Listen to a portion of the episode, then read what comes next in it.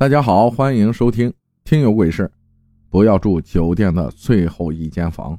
第一次是大概十几年前吧，那会儿还年轻，跟当时的女友偷尝禁果，在七天开了间房。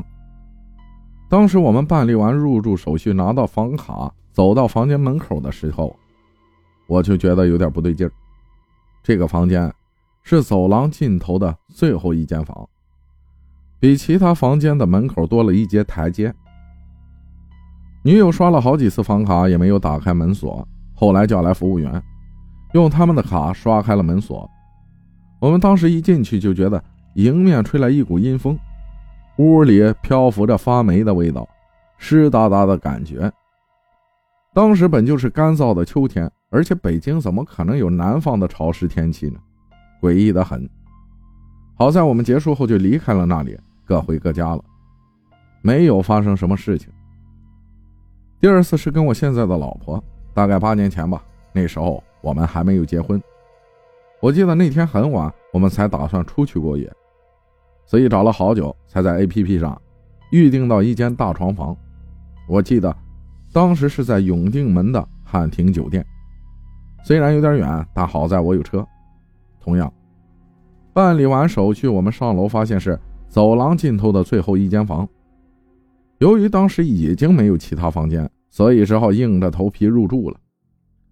好在与之前那次不同的是，开门的时候并没有遇到阻碍。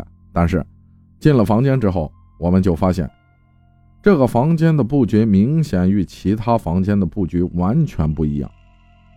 毕竟不是第一次住汉庭，像汉庭如家七天这种快捷酒店的房间格局基本上都是大同小异的，但是这个房间的格局。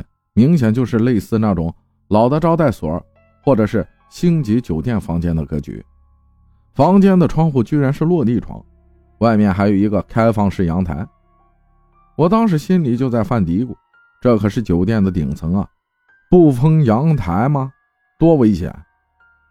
洗了个澡，点了个外卖之后，我们躺在床上看电视打发时间。这个电视就很奇怪，一闪一闪的。还时不时的出现白色雪花点，我们当时也没在意电视的事情，毕竟打开电视就是听个声。等到晚上十点的时候，我们就准备睡觉了。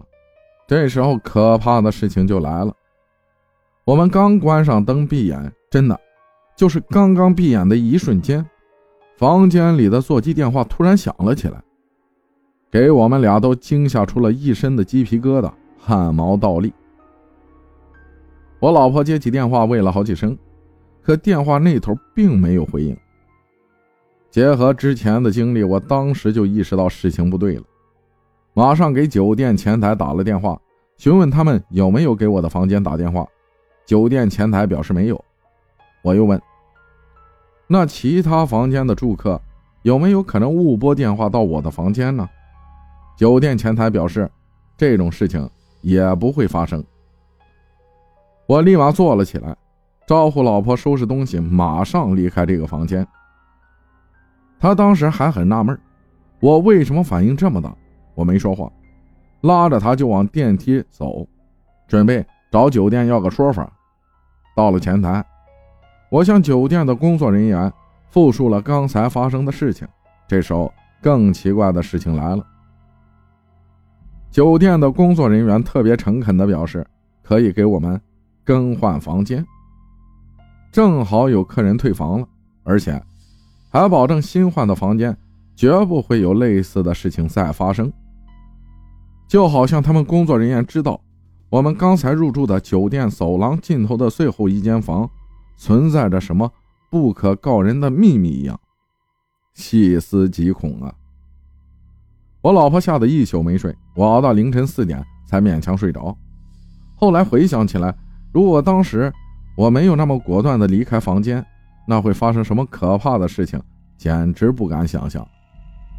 也许我们会被鬼上身，到阳台跳下去；或许电视的雪花点和睡前的那个电话，就是那个看不见的东西给我们的警告吧。那是他的地盘。感谢杨花伦同学分享的故事，谢谢大家的收听，我是阿浩，咱们下期再见。